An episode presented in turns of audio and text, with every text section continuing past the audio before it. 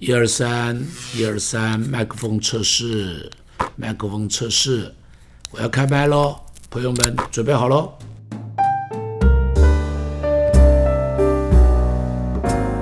亲爱的朋友，大家好。上一次跟大家提到了领袖的重要，有一个好的领袖。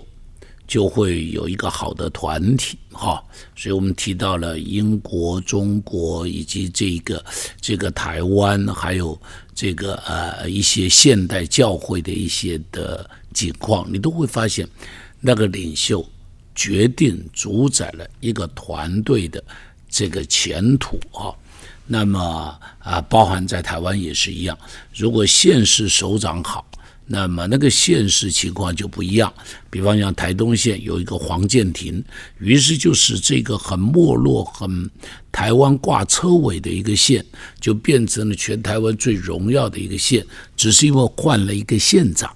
只是因为这个县长里头，这个有梦想，这个县长里头有品德，县长里头有智慧，于是这个县就完全翻转了，完全翻转了。所以你可以看到，真的很重要。台湾马上要选总统了，我们希望台湾能够选出一个好的总统。我相信这个好的总统选出来，对于台湾，对于两岸。都会带来祝福。好，今天我们就继续要讲圣经中间有的一些的领袖。今天跟大家分享谁呢？要跟大家分享的就是约瑟，《创世纪》里头的约瑟的故事。在约瑟的身上，你会看到这个领袖，他是一个与众不同的人哈。你知道，这个这个领袖必须要有什么？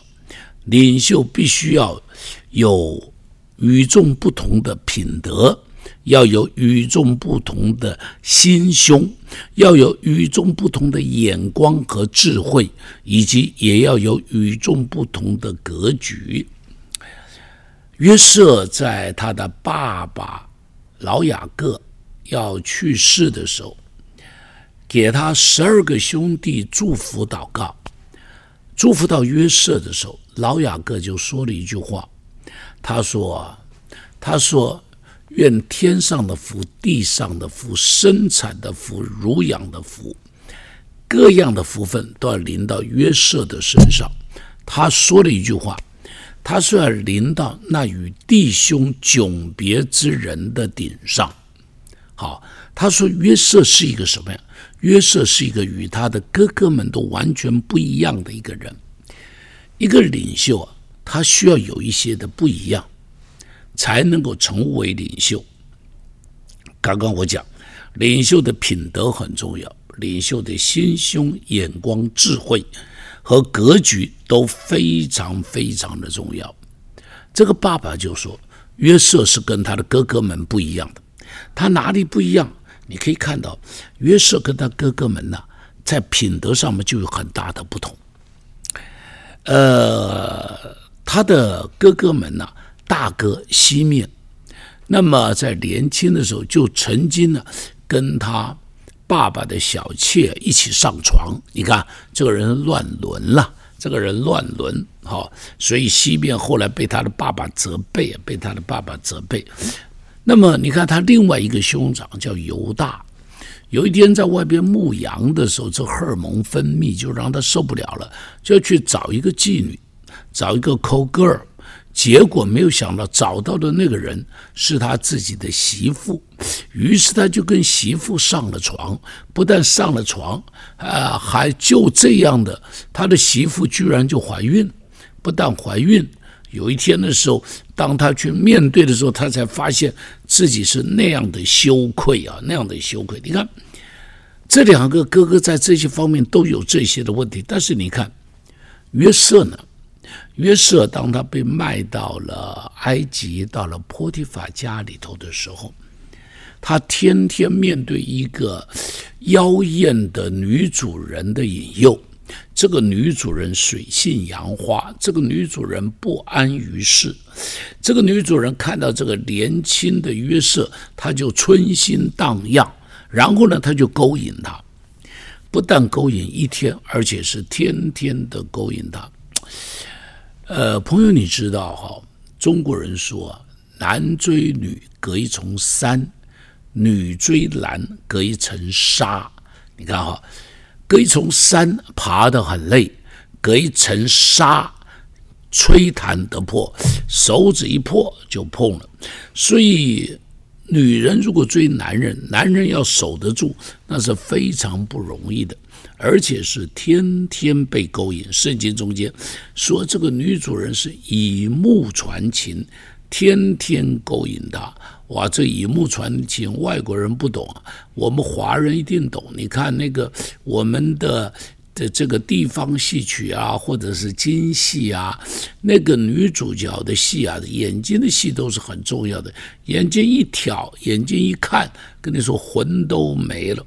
那么约瑟就是天天被这个女主人在挑逗，但圣经说约瑟拒绝一次，拒绝两次，约瑟到最后被女主人几乎要所谓的性骚的时候，他都把衣服丢了跑出来。把衣服丢了跑了，他真的是一个守身如玉的人，所以他的品德是不一样的。今天世界上的领袖，大部分品德都有问题。美国的总统从克林顿开始，就看见这是有问题的。这个人是情欲横流的一个人，哈。克林顿是有问题的。然后呢，你看川普更是问题多的不得了的，品德上面问题多的不得了的。好了，美国总统是这个样子，美国总统是这个样子。你看其他的，其他的一些的政治领袖也好。这个学术界的领袖也好，这个艺文界的领袖也好，各方面的领袖大概都是一堆的问题，所以前两年呢，才会从这个美国有一个运动叫做 Me Too，不能算运动了。是一个风暴一样的，Me Too，就是讲到很多这种情欲中间的问题，讲到很多的妇女被男人呢用权势、用金钱来这个霸凌她的一些的状况，所以叫做 Me Too。不但是美国有，全世界各地都有所谓的 Me Too 的故事。这里都讲到一件事情：这个世代里头充满着无品的人。这个时代里头充满着无德的人，今天这个领袖品与德已经越来越少了。虽然是这样，你要定一定要留意这些人的下场。这些人的下场往往都是很可悲的，都是被人不耻的。都是被人背后指指点点的，都是被别人当作茶余饭后的笑谈的。你知道我们谈到川普会尊敬他吗？不会尊敬他嘛？怎么会尊敬他呢？提到克林顿跟这个什么实习生这个上床的故事，会尊敬他吗？不会嘛？会把他当作很可耻的事情来讲。你看一讲讲好久了，他已经不做总统二十年了，还在讲他，还在讲他，就表示这些事情是。会被人常常去谈论的，常常去谈论的，包含大卫、大卫跟八十八的故事，到现在人还会拿出来讲，还会拿出来讲。所以，所以要记住这件事情，要记住这件事情。如果你想要有领导力，如果你是一个领袖，不管大领袖、小领袖、高位阶的、低位阶的，你都要注意品德的问题。箴言上面有一句话说：“美名胜于大财。”你注意啊，“美名胜于大财”，意思吧？美名呢，你的这个呃这个品德所带来的名气，胜过这一切的事情。你再有恩赐，你再有什么，这都很重要的。包含如果是传道人，那品德更重要嘛？品德出问题，谁还能够听你讲道啊？传道人不会因为挂上牧戴上牧师的帽子。啊，穿上牧师的袍子，站上讲台，你就不犯罪了？不会的，你还是会犯罪。不管是女色的罪，不管是财务的罪，好，等等的一些的事情，都要留意。领袖的品德是非常重要的，品德是人生命的根基。如果这个品德出了问题，人就出问题了。记住，品德在哪里？